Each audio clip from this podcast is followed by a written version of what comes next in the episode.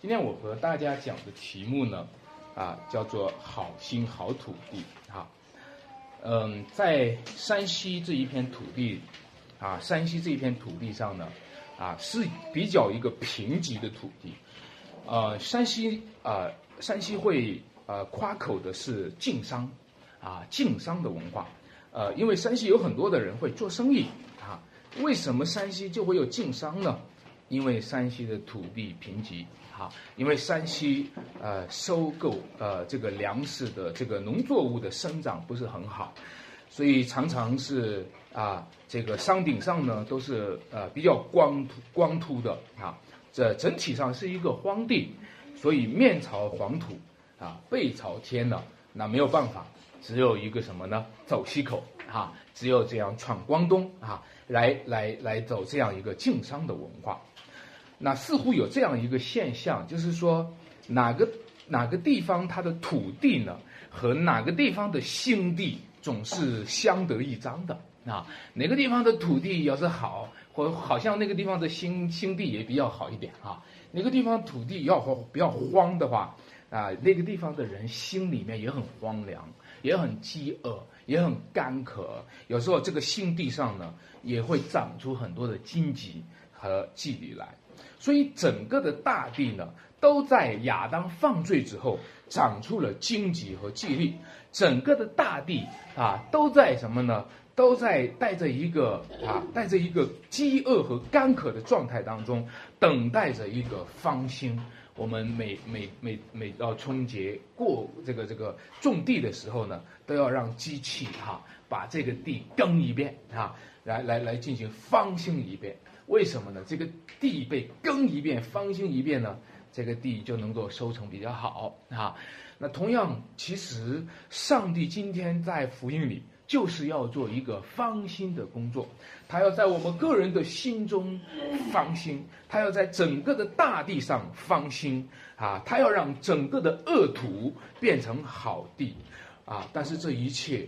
都是从我们心里面、我们生命当中，在基督里面的更新开始的。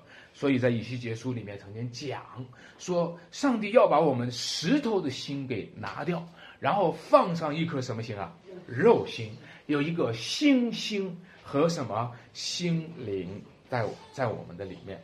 所以这一段经文，各位会看到耶稣基督他的讲论里面讲到了撒种的比喻。讲到了四种不同的土地，对吧？然后呢，其中有一种是好土地，在那个好土地里面，能够有播种神的道，结出果子来。好土地是一个什么样的土地呢？我们在今天要讲的啊，下面讲的就是就四个方面，我和大家讲这个关于好土地。第一个，我们会讲到关于明暗的比喻。然后恩典的雄黄啊，各种的不幸，还有百般的结实。那我希望啊，从这个四个方面和大家来讲，就是你会看见这段经文，主耶稣基督开始用啊比喻开始和大家去讲了。比喻是什么呢？我想呢，一个。一个人啊，他是一个好心好土地的话，或者他他就是他一个心明眼眼亮的一个一个一个状态。就是说，一个人他的心如果是健康的，一个人他的心灵如果心灵嘛，就是他的心灵是灵活的嘛，对吧？如果他的心灵是灵活的，是健康的，那么他一定就是心明眼眼亮，呃，就是说他可以听懂比喻。他可以领会比喻的含义。那么这个比喻啊，我们中国人把眼睛呢，它如果眼睛能看见，我们称它为明；如果耳朵能听见呢，我们称它为聪啊。那么合起来就是聪明。也就是说，聪明人他是会使用比喻的，聪明人他是能够领会比喻的意思的。我们会说这个人心灵手巧啊。是一种健康的状态，也就是说，聪明人他其实代表一个心灵的健康。呃，当耶稣使用比喻的时候，啊，当我们在讲道当中使用比喻的时候，主耶稣讲道当中使用的比喻的时候，我们会觉得这是一个语言层面的事，这是一个修辞技巧的事。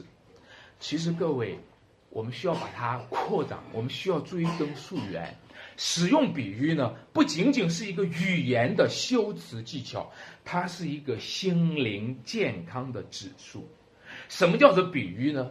比喻就是它能够在不同的层面当中穿梭来去，它能够在这个层面上，他去讲话的时候，同时又能够跳到那个层面上去对比。我们会说，如果一个人他有一个矫健的身躯、健康的体魄，他可以从这个层面上跳到那个层面上，又从这个层面上来回到这个层面上，这是一种自由，这是一种健康，这是一种什么呢？这是一种活跃。所以呢，亲爱的弟兄姐妹，使用比喻，它代表的不仅是语言的修辞技巧，它是代表你的心灵是健康的，它代表你的心灵是自由的，它代表你的心灵可以穿梭在本体和喻体中间。那有的人呢，他会停留在现象的生活当中，一直在现象的领域当中，满足于现象界的肤浅，自满自足。但是有的人呢，他就从现象界跨越到本体界了。他跨越到深层次以后，现在的深层次当中无法出来，无法出来以后呢，人就是这样，一旦深入就没有办法浅出，一旦浅出就再再没有办法深入。如果说一个人他能够深入哈又浅出的话，这就是他在本体的世界和现象的世界当中自由的穿梭，就是他在本体的世界和现象的世界当中自由的来往。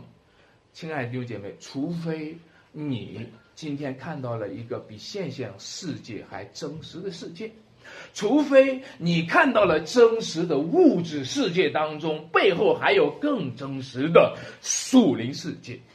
除非你能够从你手摸得到的、眼看得到的、耳朵听得到的、鼻子嗅觉闻得到的，这一切体会到一个更深入的、更真实的世界，然后从影像对应真实，你就能够变得聪明。其实你就能够变得心灵健康，就是你能够不断的从现象的世界当中，更加认识本体的世界、永恒的世界。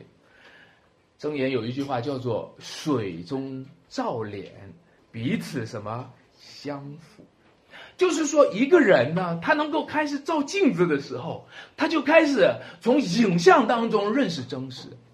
一个小孩子开始懂得照镜子了，这个小孩子就开始聪明了，对吧？但是一个大人如果成天照镜子，这个大人就变得愚蠢了，是吗？一个小孩子开始照镜子了，那就是他开始从影像世界来思考真实世界了。但是如果一个大人每天都对着影像世界沉迷，这就是他的危机。如果一个大人沉迷在影像世界、虚拟世界，沉迷在游戏的世界、网络的世界、电脑的世界，这就是他的愚昧。所以比喻呢，它分出了两类人，喜爱比喻可能是代表他很聪明，喜爱比喻呢，也可能是代表他很愚蠢。亲爱的弟兄姐妹，你知道比喻当中呢，有一种比喻叫做明喻，有一种比喻呢叫做什么暗喻。我有时候分不清为什么比喻还要分个明喻，还要分个暗喻呢？如果今天你读了这段经文的时候，他说天国的奥秘只叫。你们知道不叫什么？他们知道。你开始发现比喻的确是有一种比喻是名誉，它向着那些叫他们知道的人起名意义；但是有一种比喻就是暗喻，它向着那些不应该知道的人隐藏意义。亲爱的弟兄姐妹们，今天你是哪一种人呢？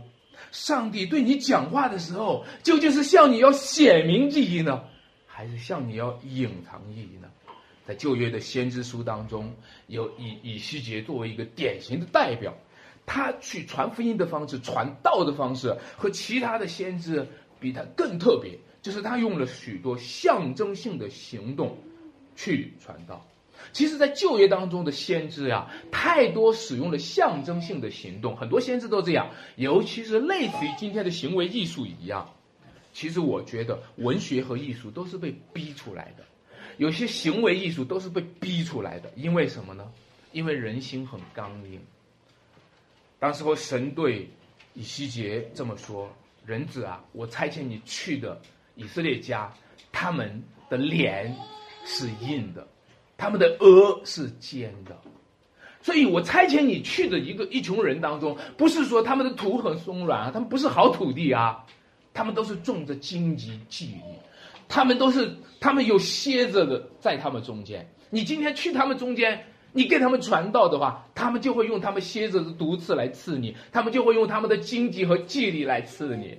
所以做一个传道人，做一个先知，去给人家传福音，充满危险，对吧？那该怎么办呢？神就让他用很多的象征性的行动，来去表达。他说，或者可以让那些悖逆的人心里思想，这是什么意思？文学和艺术常常是逼出来的，使用比喻常常是逼出来的。有时候讲些话要半透明的去讲，有时候是逼出来的。有些讲些话是明明的可以讲，有些讲些话就需要用暗喻去讲出来，是被逼出来的。因为今天我们所处在的环境当中呢，往往不怎么样能够接受明明的讲论。亲爱的弟兄姐妹们，其实，在比喻当中，啊，如果你留意到。读经的时候，这段经文上文和下理当中，耶稣其实开始都是明明的讲论的。登山宝训，他用了长篇的大论去明明的讲论，对不对？不当明明的讲论，他明明的行神迹，他让瞎子看见，明明的，他让瘸的行走在众人眼前，他让长大麻风的捷径，那个时候的人都知道，他明明的讲论，明明的行神迹，但是结果怎么样？众人信他了吗？不是。众人说他是被鬼附了，靠着鬼王赶鬼。所以耶稣说，从此以后没有什么神迹给他们看，从此以后也没有什么道可以给他们讲，因为他们已经听不惯那些明明的讲论。所以耶稣就开始用了半透明的方式，开始用了隐晦的方式去表达，开始用了比喻的方式去表达。这种比喻一方面要显明意义，一方面要隐藏意义。有一次我在聚会查经当中，我发现弟兄姐妹们查那一段经文，就是说耶稣说：“凡听见我这话就去行的人，好像什么人？聪明人把房子盖在什么磐石上。”哇，那一段经文，大家查考的时候讨论的时候，你知道吗？大家花了半个小时、一个小时讨论，你知道都在围绕什么吗？都在围绕着建筑，都在围绕着房子盖房子应该建立在磐石上，你懂不懂？懂了吗？懂了。好，今天讲到成功了。各位弟兄姐妹，很多人今天听到的时候都停留在喻体当中，有时候耶稣基督就是用比喻隐藏意义。耶稣说：“我是葡萄树。”很多人就开始花功夫研究葡萄树。耶稣说：“我是好牧人，我是我是好牧人。”很多人就开始研究牧羊是怎么回事耶稣说：“我就是门。”大家就开始对着门儿研究。耶稣说：“我就是道路、真理、生命。”大家就开始哎，怎么也想不清楚。道路和真理和生命有什么关系啊？亲爱的弟兄姐妹们，你开始看到没有啊？最典型的事情，在教会当中最典型的事情，就是一句话常常隐藏了意义，被很多人走错了方向。因为圣经说神就是爱，各位这句话讲错了吗？没讲错，真的没讲错。这句话是起名意义吗？显明真理吗？是的。但是我也告诉你，这句话常常隐藏了意义。因为很多的基督徒都花功夫花在了要爱，不断的花功夫寻求弟兄姐妹应该有爱，但是我来到教会为什么没有爱？因为你都忽略了本体，你一直在钻玉体。亲爱的弟兄姐妹们，让我今天给你讲，主耶稣说天国的奥秘只叫你们知道，不叫他们知道。我们真的需要需要去思考，需要在主里面问。今天主是不是要把天国的奥秘讲给我？还是天国的奥秘从我的耳边经过，传到了他的耳朵里呢？天国的奥秘只是从我的眼前流过，而流到了另一个人那里呢？我从那里路过了，从我耳旁经过，叫耳旁风。亲爱的弟兄姐妹，我们真的要问：比喻的确是将一部分人和另一部分人分别出来，一部分是是天国的百姓，一部分人不是天国的百姓。我这几年在成都呢，一直没有机会去。成都附近有一个都江堰，我一直的想去看啊，结果直到回来都没有去看，但是却非常的敬佩都江堰的工程。如果有机会去旅游的话，希望有机会再去看，或者你去看的话，也替我完成这个心愿啊。都江堰呢，其实是充满了一个智慧的工程，它是在公元前的二百五十六年。秦始皇，秦朝那个时候哈，那个蜀郡太守叫做李冰，他是他是那个这个这个啊四川那一边的太守，他奉命修建这个都江堰的工程。我们北方人可能难以想象这个长江的水利工程啊，在南方的水利工程是很很大的事情。那么它呢，都江堰的工程是一个什么？不是靠着这个水坝来来做这种水利。它是用了一个最自然的方式，把这个水利工程呢发生一个变化。我给你稍微讲一下，它把从上面流过来的岷江的水呢一分为二，因为岷江常常会什么呢？发生洪水，整个淹没了农田。大家都知道，今年就抠这个就没法吃东西了，对吧？但是他做了一个工程，就是在岷江的水流下来的时候，他在这里做了一个鱼嘴，然后把岷江的水呢一分为二。这边叫做内江，里边的江叫做内江，用来浇灌，哈，用来浇灌这个百姓。那么外边的水叫做外江，用来泄洪，洪水它就走了。然后呢，外江呢比较宽，但是比较浅；内江呢比较窄，是比较深。你可以想象，洪水来的时候很猛的时候，都要流到外江的，对吧？但是它内江的水到了这边的时候呢，它有一个什么呢？有一个叫做宝瓶口。这边有一个飞沙堰，哦，我看了他水利工程，很佩服他。这个宝瓶口呢，在一个在这里拐一个弯儿，从这里宝瓶口就流出去了。但是个拐弯儿的过程呢，大家就知道，水呢就会黄形，黄形就会变成打打圈儿。这个一打圈儿呢，就把沙，就洪水下来不是有沙嘛，这个沙就飞出去了，飞到这边了，啊，沙就飞到这边，淘沙就发生了，然后宝瓶口流出来的水就是清澈的。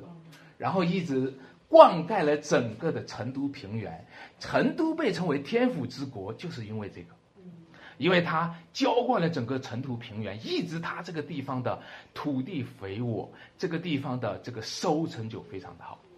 哦，各位你知道吗？其实上帝的智慧就是这样，比喻就是一个都江堰的工程，比喻就是要把两穷人一分为二。比喻就是要把那些从洪水来的，是一个逢洪水放浪的，和那些真正的流到这里清澈的水一分为二。比喻就是要把我们中间的沙子给淘出去，比喻就是要把清澈的水给过滤出来。亲爱的弟兄姐妹们，让我和你讲，其实，在我们中间，我们真的需要被过滤。如果我们不过滤自己，恐怕我们被主过滤出去。如果我们不过滤，我们到底是不是一个得救的人？我们到底是不是一个蒙恩的人？我们到底是不是一个真正的相信、信靠耶稣基督的人？恐怕我们会被过滤出去。因为当审判的时候，恶人必葬礼不住，罪人在异人的异人的会中也是如此。所以我刚才讲到了。没有什么道可以给他们讲，也没有什么神机给他们看，明明的神情神机，明明的讲论，都会成为定罪的证据。耶稣所做的一切，在安息日行的神迹，都会成为定罪的证据。所以在他们中间就不多行神迹了，所以在他们中间就不多讲话了。要讲话就讲个比喻。我也发现很奇怪啊，今天在教会当中。听到的时候，还就是大家喜欢听比喻，大家并不知道你的比喻是减了的仓，并不知道你在教会当中喜欢听预言的话，你并不知道你听喜欢听的东西，乃是耶稣把明明的讲讲论拿掉以后，给你一个小小的零食。我们今天很多人吃零，喜欢吃零食，喜欢吃小吃，在教会里面也有很多的人喜欢吃零食，喜欢吃小吃。你们看到平遥牛肉、惯用牛肉吗？打开以后的时候，都是大袋子里面装着一个一个的小袋子，对不对？因为给你个大袋子，你不稀罕，你不珍惜，只好从大袋子里面给你一个一个什么小袋子。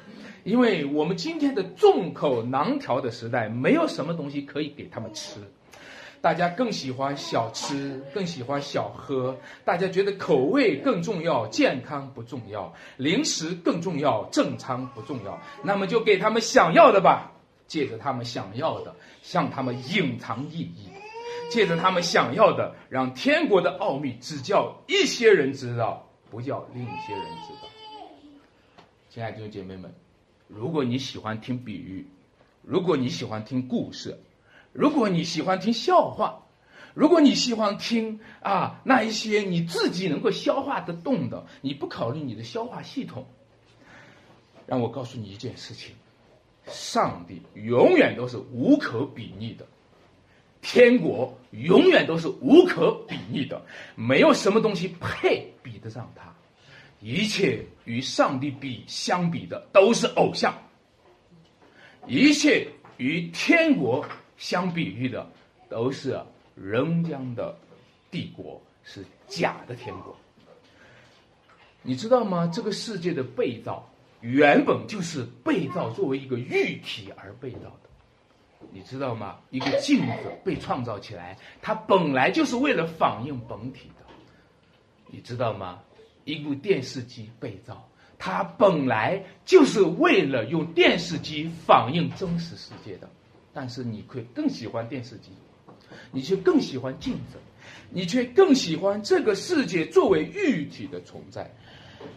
主耶稣基督开始向他们讲论花，讲论草，讲论树木，讲论飞鸟。但是你知道不知道，花草树木本来都是为了反映上帝的荣耀，那个才是本体。如果你今天在这个世界上，你研究花。研究草，研究树木，然后你成为了生物学的博士、物理学的博士，却生生的陷在了一个玉体的世界。你要小心，你要小心，因为这些比喻给了你一些有趣儿的事情，给了你一些有学术的事情，给了你一些有学位的事情，给了你一些有财富的事情，却向你隐藏了背后深刻的天国。你就满足在一个影子的世界里，封闭了一个更真实的世界。亲爱的弟兄姐妹，比喻分辨了两种人，哪穷人才是真正的好土地？我们讲到好心好土地，并不是说哪穷人的心好，上帝检查了一下，哦，这些这群人好心。好，给他们向他们显明吧。这群人坏心眼儿，不向他们显明。不是，不是，不是。上帝不是根据我们心好，其实这个好心呀，是上帝好心，是上帝有恩典，是上帝有美意。上帝的恩典，上帝的美意要施行在我们身上。如果说我们的心变得好了，不过是恩典在我们心里。如果说我们的心有信心、有爱心，不过是恩典在我们里面雄黄不息，恩典在我们里面运作不停。所以，亲爱的弟兄姐妹们，这段经文讲了两套的雄黄模式，啊，两套的运作模式。这两套的运作模式是什么呢？第一个叫凡有的还要加给他。你看他雄黄不息，你有有上加有，哈，那方没有的呢？第二种，方没有的呢，连他所有的也要什么夺去。亲爱的弟兄姐妹，你看到吗？这是两套的雄黄模式，他们都在自己的道路上雄黄不息。人就是这样，人走上哪条路无法回头，人走上哪条路就雄黄不息。亲爱的弟兄姐妹，我们各自都在自己的路上深入下去，蒙恩的继续蒙恩，越发蒙恩。但是被咒诅的呢，就继续的被咒诅。我们会看到喜乐的就越发喜乐，越发更加的喜乐。但是痛苦的呢，痛苦是他更痛苦的理由，痛苦是他更痛苦的驱动。亲爱的弟兄姐妹，明白真理的总是会更加明白真理；不明白真理的呢，总是更加不明白真理。越想越明白的人，就越想越明白；越想越糊涂的人，就越想越糊涂。感恩的越发感恩，悔改的越发悔改，这就是所谓的恩上加恩。亲爱的弟兄姐妹们，那谁是那有福的眼睛呢？有福的眼睛就越来越亮，有福的眼睛呢，上帝向他的光越照越明。谁是那有福的眼睛呢？那有福的眼睛就看见了主，但是又有一群人却是可怜的眼睛，可怜的眼睛看不见主。你说看不见主，是因为他眼睛红花吗？看不见主，是因为他耳朵这个听力比较差吗？不仅仅如此啊，不仅仅如此，他原来能看见的仍然看不见主，尤其是很多人从他的眼皮底下。主就从他的眼皮底下经过，看是看见，却不晓得；听是听见，却不明白。眼睛、耳朵和心灵的距离离得很近，对吗？很近，对吗？近在咫尺，却什么远在天边。现在弟兄姐妹们，谁是那有福的眼睛呢？谁是那有福的眼睛呢？所以要今天问问自己，我们的眼睛是什么样子的？要问一问自己，我今天在哪个雄黄系统里面？我今天是越来越痛苦，还是越来越喜乐？我今天是越来越明白，还是越来越糊涂？我今天是越来越敬畏主，我还是越来越不敬畏主？你会看到有的越有，穷的越穷。这个社会不是这样子的吗？这个社会不就是有的越有？穷的越穷，但是安传道，这讲的我们就糊涂了。你越讲，我们越糊涂。好，我越听，我们越糊涂。你这样讲的是不是承认了这个社会的贫富悬殊了吗？这个社会当中有的就越有，是不是？穷的就越穷，钱赚钱，有钱的就赚钱更多，没钱的就还亏钱啊啊！不但亏钱，而且还被人家压榨，对不对？还被人家剥削。这是怎么回事啊？上帝啊，你怎么搞的呀？这个世界为什么这么不公平啊？亲爱的弟兄姐妹们，让我给你讲一件事情。也也许，有时候，真的我们在这个地方绊倒了，因为我们从公平作为出发点，却忽略了恩典的出发点。因为很多的人都是从公平作为出发点，不能够输在起跑线上。但是任何人的起跑线都不一样。当我们说不能输在起跑线上，但是你无法否认一件事情：你的父亲就是你的起跑线，你的家庭就是你的起跑线，而你现在的婚姻状态就是你孩子的起跑线。你不能够否认这一切事情。你如果讲一味的讲公平，你无法讲这个世界上或有高山，或有湖泊，对吧？你没有办法去讲这些。其实，你今天需要知道的最不公平的事情，不是你今天比较穷；最不公平的事情，不是你的道路不顺利；最不公平公平的事情，不是你越来越变得越痛苦。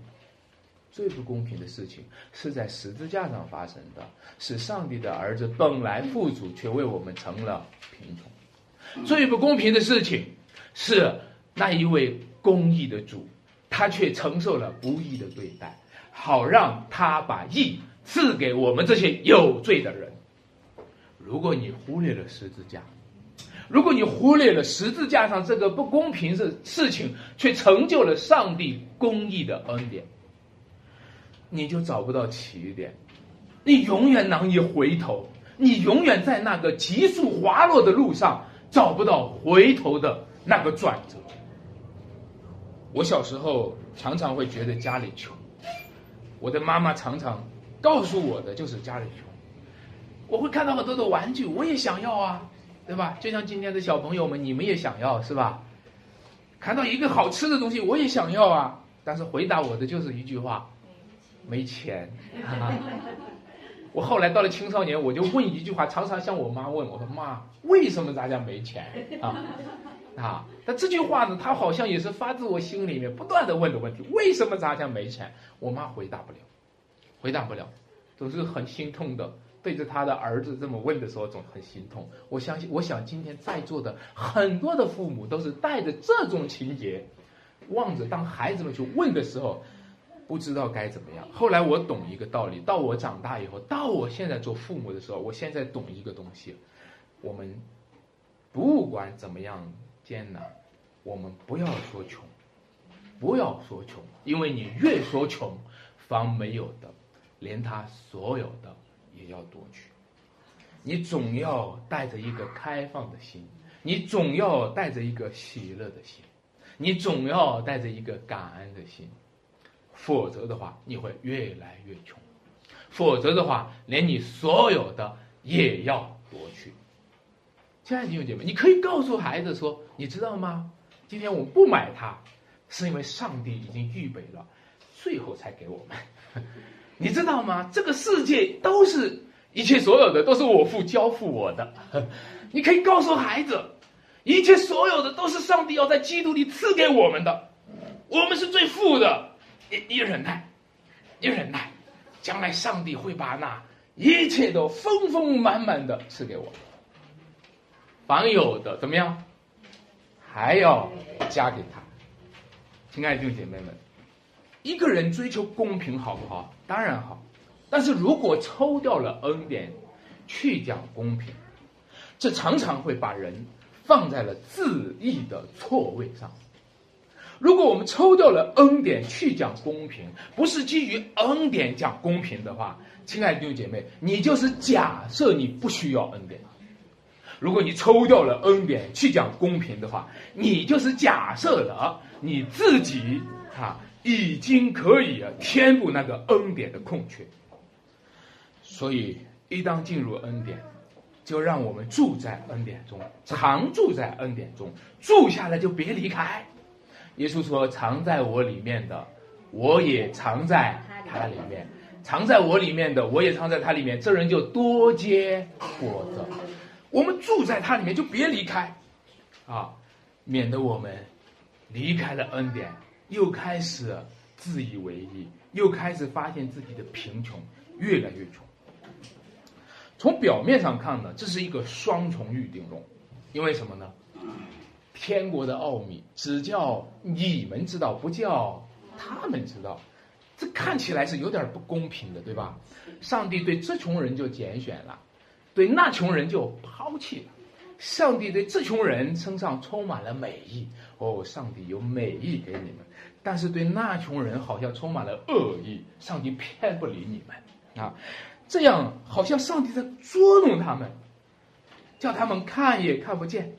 听也听不见，啊！叫他们心蒙之油，免得他们回转过来变得一致，好像好像上帝在他们身上没有美意。这样的话，也有很多人将来可能会在上帝面前强辩说：“上帝啊，我今天之所以不信主，我一直没有信主，最终没有信主，是因为你不拣选我，你不该不开我的心窍。”但是，亲爱的弟兄姐妹，让我告诉你一件事情：任何人。站得住，任何人得救都是因为神的恩典；但任何人跌倒，都是因为自己的罪恶。我们不能怪到上帝头上，我们跌倒是因为我们的罪很重；我们不能怪上帝不拣选我们，我们跌倒是因为我们的罪在把我们往下滑的路上往下拉。这个罪。它成为我们生命的规律，这个罪成为我们生命的节奏，这个罪成为我们生命的宿命。我们已经注定了会灭亡，所以今天不用算命，每个人的命都一样，人人按着定命，人人都有一死，死后且有什么审判？我们已经在这个命里啊，我们已经命中注定都要死啊，我们命中注定都要灭亡，你知道吗？不是上帝不拣选我们导致我们灭亡，是我们的罪已经进入了罪和死的雄黄模式，是一个宿命，我们无法摆脱。所以，预定论是属于那些得救的人，宿命论就属于那些灭亡的人。那些在预定的恩典中，最终那些人得救了；那些人在宿命当中，他们无法摆脱，最终一定会死亡。但是，亲爱的弟兄们，让我告诉你，没有上帝的恩典，每个人都在宿命当中；没有上帝的恩典，每个人注定灭亡。但是，今天，上帝用永恒的预定，介入了人生的宿命，介入了历史的宿命。上帝用用永恒的预定打破了罪和死的雄黄，否则的话，我们会越来越堕落。越来越败坏，否则的话，我们所有的正在不断的被夺取，我们所有的正在不断的被失去。我们不是有年轻吗？我们的年轻正在失去。我们不是有健康吗？我们的健康正在失去。方没有的，连他所有的都要夺取。亲爱的弟兄姐妹，如果你有了永生，你知道吗？神还要给你丰盛的生命。如果你没有永生，你现在的生命也正在衰落，正在不断的被夺取。信心是什么呢？信心就是一个救赎的模式。救赎的模式在你里面，恩典的雄黄在你里面，你就有信心。你会发现，今天我有信心，明天就没了。你会发现，这会儿有信心，待会儿就没了。除非一个救赎的模式在你里面运作，除非一个恩典的雄黄在你里面运作，除非你何时软弱就何时刚强，除非上帝的生命在你里面源源不绝、生生不息。亲爱的弟兄姐妹，除非上帝开了工，继续完成他的工，否则的话，我们就算这会儿有信心，我们有的信心将来也会被夺取。所以，我们需要不断的在恩典中，这样才能结出果子来。那有人讲这样的话哈，他说：“幸福的家庭呢，都一样；不幸的家庭呢，各有各的不幸，就是说各有各的不幸福哈。所以没没没工夫了解那些幸福的家庭，我没兴趣。”但是你去专门去采访采访这个不幸福的家庭，这家是离婚的，那家是分居的，这家是家暴的，这家是这个，你总是能够看到各有各的不幸。我今天拿着这个谐音来讲，也许说信耶稣吧，信耶稣的人，你看有信心的都一样，都是一个好土地哈。有信心的都是啊，他蒙了上帝的恩典，上帝怜悯他啊。你听起来，你多信心的见证都差不多哈。来讲讲我们不幸的经历吧。一讲讲啊，我家老汉儿，我家老公，我家儿子都各有各的不幸，对不对？一讲起来的话，我我信不了主，没办法信，啊，我没办法信，也各有各的不幸。你看这家教会，这家教会不好，所以我不信。啊，在教会里面的人不好，所以我不信。在教会里面的讲道不好，所以我不信。你看到当耶稣他邀请宾客来的时候。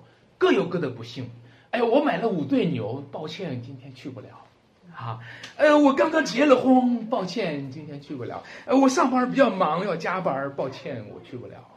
大家各有各的不幸，亲爱的弟兄姐妹们，从我们旁边经过了太多的人，各有各的不幸。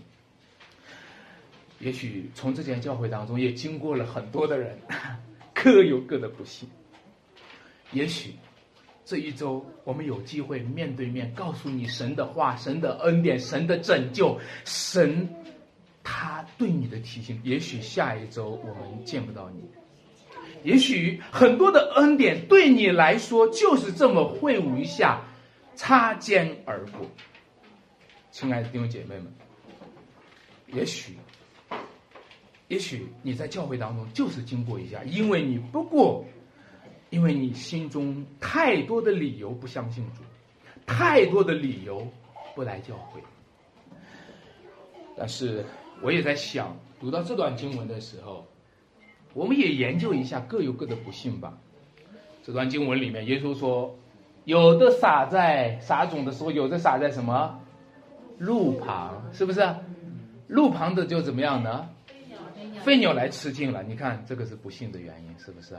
凡听了天国的道理不明白的，那恶者来就把道怎么夺走夺走了？你看，方没有的，连他所有的也什么？夺去了。一般星期三问大家这周主日讲什么了，大部分忘了。啊，那弟兄姐妹，你看到吗？各有各的不幸。第二种呢？第二种呢？有的撒在什么呢？土浅石头上的，是不是？哦，人家这个可不是忘了，人家没忘，人家反应很好啊，人家高兴的不得了，心里欢喜快乐，土还不生，发苗什么最快啊？人家，哎呦，今天牧师啊，你讲的太好了。哎呀，感谢主！哎呀，今天太太好了，比我那个牧师讲的好，哈哈！人家反应更好，但是没有根，扎不下根来，太阳一晒就怎么呢？枯干了。所以这种就是什么呢？啊，听了道理，当下欢喜快乐，但是什么呢？但是逼迫一来，就跌倒了，是吧？又一个不幸的原因。好，那我们再讲讲又一个不幸的原因。第三个，撒在什么荆棘地？地里面，这次可成功多了。前面那一个呢，根本没机会发芽；第二个呢，有机会发芽，但没机会扎根。人家这个可扎根了啊，扎根了，比前面两个要好多了。扎根还长出来了，但是长出来又怎么样呢？长出来长在荆棘地里面又怎么样呢？长出来长出长出来，但是他心中更重要的是世俗的思虑和烦扰，又怎么样呢？听了神的道，不过是其中的一个小小的啊，一个小小占据小小的份额。真正占据他生命大份额的是经济，真正占据他生命大份额的是记忆力，真正占据他生命大份额的是他每天思虑人要吃什么、喝什么、穿什么，对吧？这个房子的问题、车的问题，这一切都是大份额。各位弟兄姐妹们，你想一想。各有各的不幸，所以，我我在想，一个一个人的生命要成长，真的很不容易。我们生一个小孩长大真不容易，是不是？是不是？大家从小培养一个孩子，小时候怀孕的时候当心怀孕，生出来就放心了，生出来是新的一个当心，是不是？感冒对吧？要打这个这个打疫苗对吧？然后生病，然后。到了这个幼儿园的时期，要考虑教育，是不是？到教育的时候再考虑，将来长大了的时候学校，对吧？长大了，就算长大成人了，要考虑结婚，要考虑工作。你想一个人的生命长大多么不容易呀！一个基督徒的成长多么不容易啊！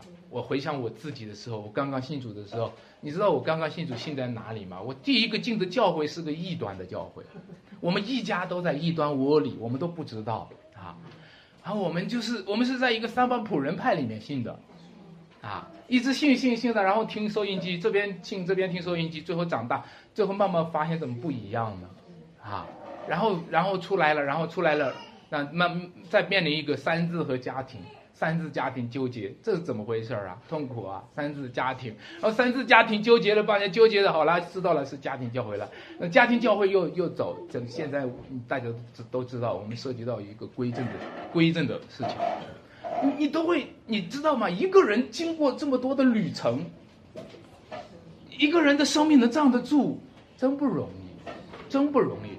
啊，我们土话说有一种庄稼呢，长到一个地步，地步我不知道咱们这个普通话怎么怎么怎么说，强势走了，啊，就是说，就是长到那儿就不长了，就停在那儿就不长了。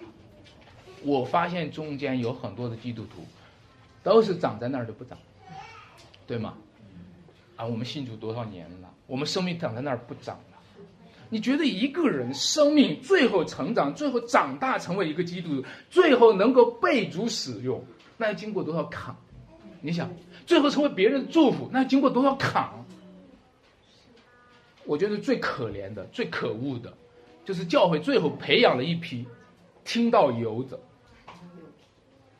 听到游子，啊，一批听到游子，啊，然后当然也有一批讲到游的，上面的讲到游的培养一批听到游的啊，然后那些术语、那些口头禅都学会了，啊，上面讲到人讲上半句，后面的听到的人就听到下半，知道讲下下半句什么了啊，所以那个牧师讲什么早就知道了。我这前段时间在一个地方去讲到的时候，被一位老爷爷拿着那个他的圣经故事书，那个多少年的圣经故事书，包的很厚很脏的圣经故事说：“弟兄，你讲错了，啊，跟这个不一样啊。”我就发现人家你知道吗？好多的教会到处邀请传道人，到处邀请传道人，上南海北的传道人哪儿都听都不带听了，你知道吗？你知道吗？听到水平很高。鉴别听到鉴别讲道人的水平很高，审核批判讲道人的水平很高，你知道吗？今天教会就培养了这样的一批人，结果呢，这样的一批人就成为离主的道最近，又最远最远的人。我们离主的道最近，我们的眼睛每天看，我们的耳朵每天听，结果听是听见。却不晓得，看是看见，却不明白。也许我们今天需要知道一件事情，各位需要知道一件事情。耶稣说的话：“从前有许多先知要听你们所听的，却没有听见；从前有许多先知和艺人要看你们所看的，却没有看见。”你不要以为听到是个容易的事儿，你不要以为今天有道可听。是个容易的事儿！你不要以为，啊，我不知道你遭遇了没有，遭遇什么样的荒废，啊，有很多的基督徒是没机会听到的，你不要以为今天有一个听到，我我我真的很担心哈，慢慢的我们会习惯了去消费听到，啊，慢慢的我们习惯了以后，我们离的，我们每天都在听这个人讲的怎么样，那个人讲的怎么样。却从来没有听到，没有听见神的道，都在听人怎么讲，啊，没有听见神的道，所以我们不要以为，如果连先知和艺人都没机会听见主的道，凭什么我们能听见主的道呢？我凭什么我们就想当然的就能听见主的道呢？我们若不谦卑，我们若不预备自己。我们若不清理自己的耳朵和眼睛，我们若不是拭目以待、洗耳恭听，我们若不清理我们这一切障碍的话，我们不要想听见主的道，因为他会从你耳朵边经过，却去了另一个人那里去。亲爱的弟兄姐妹们，所以我很希望能够有百倍的结实，三十倍。六十倍、一百倍，那是一群什么样的人呢？那是一个信心的好土地。我在教会里成长了这么多年，我后来最痛苦的一件事情就是发现教会缺乏土壤，发现很多的生命在教会当中中途夭折了，因为教会缺乏生长的土壤。当然，从中国的大环境来说，今天大环境对教会的逼迫。啊，我们听到了一个一个教会在被取缔。啊，从中国这个大环境来说，整个的教会在中国这片土地上扎根是很艰难的，因为中国这片土地上被无神论充斥着，中国这片土地上被拜偶像充斥着。但是，就算我们教会内部呢，教会内部会构成什么样的气候？教会内部会构成什么样的土壤？有时候，我们教会的内部。也往往没有构成一个适合人生存、适合人生长的一个环境和土壤。亲爱的弟兄姐妹们，所以我很期待，在我们中间出现那适合成长的土壤有三十倍、六十倍、一百倍的增值的现象，有正面的力量在递增，有生命影响生命的传承，而这一切就是彰显耶稣基督死而复活的见证。这段经文说，这段经文说，那撒在好土地里面的那些种子就忍耐着结实，结实啊！对观福音里面讲的，忍耐着结实。哦，弟兄姐妹，你听得到还要什么呢？忍耐着结实。你一定要让这个神的道在你生命当中忍耐着结实，那就是一个消化的过程。你们想一想，土壤里面有肥料，肥料怎么变成那个种子的生命？你想想，土壤里面有水分，水分怎么变成那个种子的生命？同样，今天所讲的不过是声音而已，对不对？今天所讲的不过是文字而已，不过是语言而已。这些文字和语言怎么变成我们的生命？它怎么变成我们生命？就是忍耐着结实，让我们结结实实的长，实实在在的长，让神的道在我们身上发生功效。亲爱的姐妹们。所以，忍耐着接受。第二，其实信心也是丰富的。有的人说幸福的都一样，不幸的各有各的不幸。不是，不是，不是。其实你会看见，幸福的也有它的丰富，信主的也有它的丰富。三十倍是三十倍的丰富，六十倍是六十倍的丰富，一百倍是一百倍的丰富。你今天听每一个弟兄姐妹们生命的见证的时候，各有各的丰富，对吧？我我我很很很希望，就我们这个周三茶经的时候，鼓励大家敞开生命，分享你的见证。我们也是很期待看到各有各的丰富，啊，当然我们也各有各的贫穷，我们也各有各的软弱，啊，这是难免的。我们也各有各的罪，我们各有各的跌倒。一谈起来，我们从前的事情，我们也各有各的伤口，对吧？但是。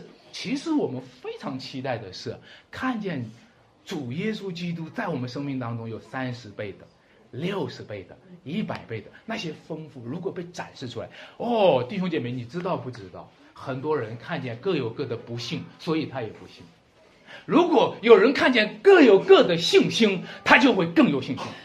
如果在这个教会当中开始有一个人，有五个人，有十个人开始有信心，你将会随着这一个人、五个人、十个人的信心，各有各的信心而产生更多的信心。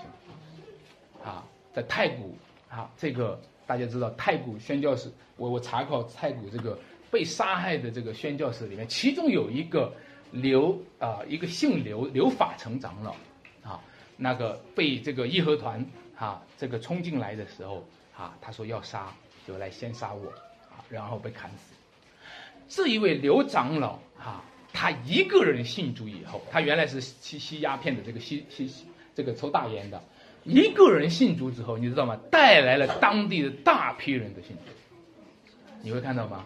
一个见证带来的，一个性情见证的带来的多数人的回归。你们不要说我不是讲道人，吸引不了人，不是弟兄姐妹，你们可能比讲道人吸引力更大。一个信心的见证带来了众多的信心的见证，亲爱的弟兄姐妹，所以忍耐的结实丰富的，等到主再来的时候，你会看到一个万物的复兴，教会的复兴是将来万物复兴的前兆，基督徒的复兴是将来万物复兴的前兆。如果教会当中有丰富多彩，哈，有着福音生态的系统，那么我们可以说。等到主再来的时候，这个福音生态的系统将会彰显在新天新地当中。到再到主耶稣基督再来，现在已经进入倒计时的阶段了。主耶稣基督的再来，现在正在向我们一步一步的走过来。在那个日子，你将会看见生命树的果子是丰富的，你将会看见生命树的果子是十二个月，每个月结一次的果子。那个时候。山西人将会唱什么呢？人说山西好风光，地肥水美五谷香。你知道现在这些歌都都不怎么唱，因为现在咱们山西其实风光不怎么样，是吧？如果风光好的话，咱们就唱的多了。其实现在我们今天唱不出这个歌来。等到主再来的时候，这一切将会被全新的救赎。最后，让我给你引用一个事情来讲。这些年，幼儿园的事件引起了人们的愤怒。典型的事件就是红黄狼幼儿园，对吧？啊，那么一些老师啊，对学生的一些 责打，或者是冷漠，或者是暴力，啊，或者是什么轻放，引致了全社会的批评和愤怒。不过说实话，我们也活过小时候，我们小时候。都差不多被老师揍过，好，对吧？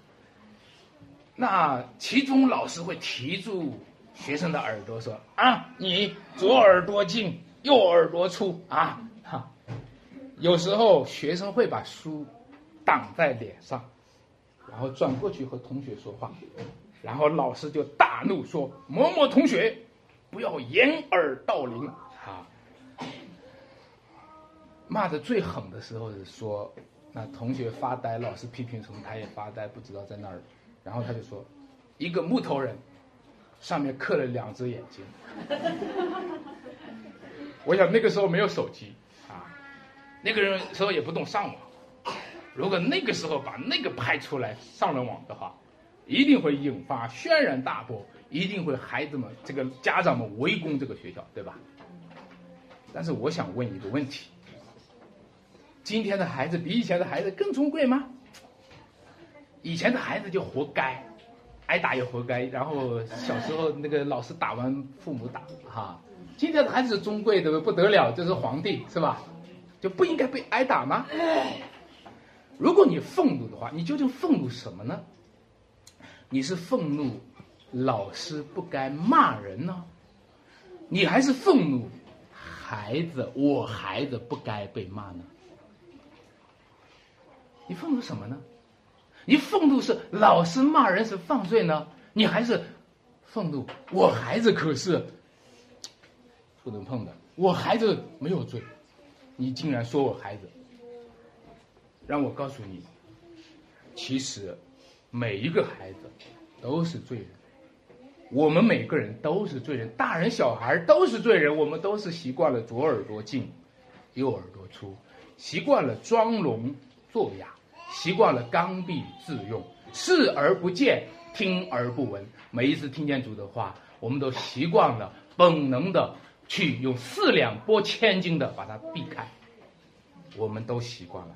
如果你对幼儿园的事件感到愤怒，如果你对老师对学生的学生的态度感到愤怒的话，请你不要忘了，一个斜视的人，有时候是需要及时纠错，否则他的斜视就定型了。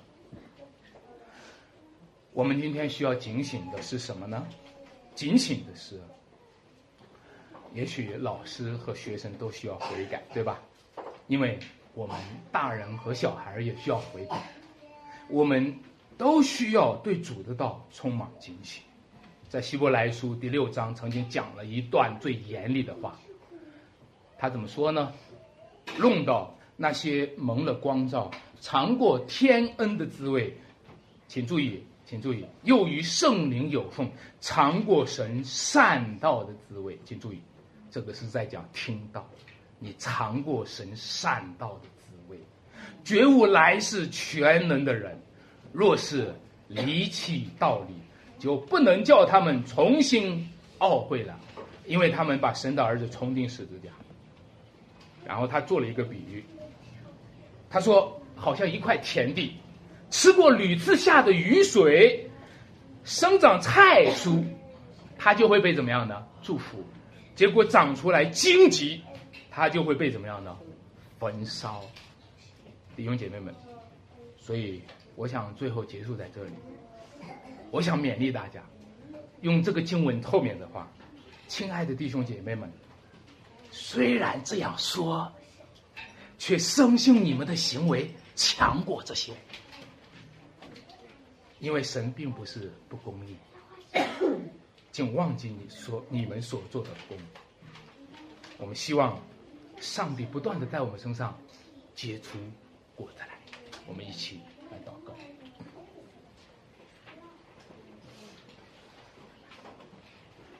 我们的主，感谢赞美你，今天在我们中间，啊，将你的话语成名，求主引导，求主让我们靠着主。常常有喜乐，常常有平安，以至于我们在喜乐上加上喜乐，在恩典上加上恩典。求你让我们在感恩的心中，能够不断的被你的恩典用作不息，使我们的生命被更新、被改变，使我们成为一个有信心的人。感谢赞美主，求主帮助我们，免得我们眼睛昏花，免得我们耳朵发沉，免得我们听见你的道却错失。求主帮助我们，使我们敬畏主，知道神的儿子钉十字架，这是不容忽视的。愿主与我们同在。祷告奉主耶稣基督名求。